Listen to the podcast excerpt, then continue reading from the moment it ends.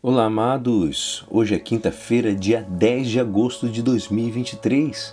Hoje é dia de São Lourenço, diácono e Marte.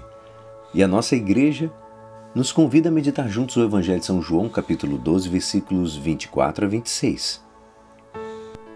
Naquele tempo, disse Jesus aos seus discípulos: Em verdade, em verdade vos digo, se o grão de trigo que cai na terra não morre, ele continua só um grão de trigo, mas se morre, então produz muito fruto.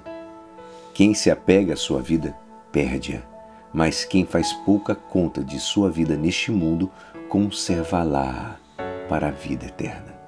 Se alguém me quer servir, siga-me, e onde eu estou estará também o meu servo.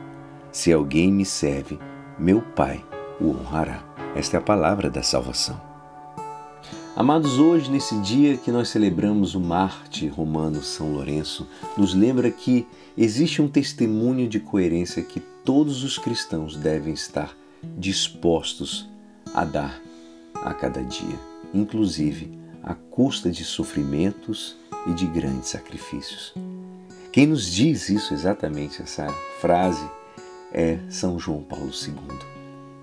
A lei moral é santa e violável. Esta afirmação certamente contrasta com o ambiente relativista que impera nesses dias de hoje, amados, onde com facilidade cada um adapta as exigências éticas à própria comodidade pessoal ou às suas próprias debilidades. Você conhece sempre, se não for você, mas você conhece sempre alguém próximo de você que faz isso. Não encontraremos ninguém que diga eu sou imoral.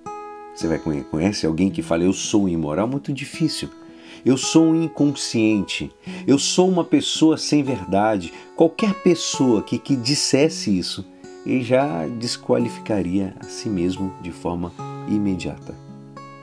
Mas a pergunta relevante seria: de que moral, de que consciência e de que verdade nós estamos falando? É evidente que a paz e a sadia convivência sociais não se podem basear em uma moral à la carte, onde cada um tira conforme lhe pareça, sem levar em conta as inclinações, as aspirações que o Criador dispôs para a nossa natureza. Esta moral, longe de nos conduzir por caminhos seguros, mas para os verdes prados que o bom pastor deseja para nós, amados nos levaria irremediavelmente às areias movediças do relativismo moral, onde absolutamente tudo, tudo se pode pactuar e tudo pode justificar. Os mártires são testemunhas inapeláveis da santidade da lei moral. Há exigências de amor básicas que não admitem nunca exceções e nem adaptações. De fato, na nova aliança, encontram-se numerosas testemunhas de seguidores de Cristo que aceitaram as perseguições e a morte antes de fazer gesto idólatra de queimar incenso diante a estátua do imperador. É, também isso nos diz São João Paulo II. Amados, lá no tempo do imperador Valeriano, o diácono lá em Roma, né? O diácono São Lourenço amou a Cristo na vida, imitou a Cristo na morte. Assim também nos fala Santo Agostinho. E uma vez mais cumpriu-se que quem não faz conta da sua vida neste mundo há de guardá-la para a vida eterna.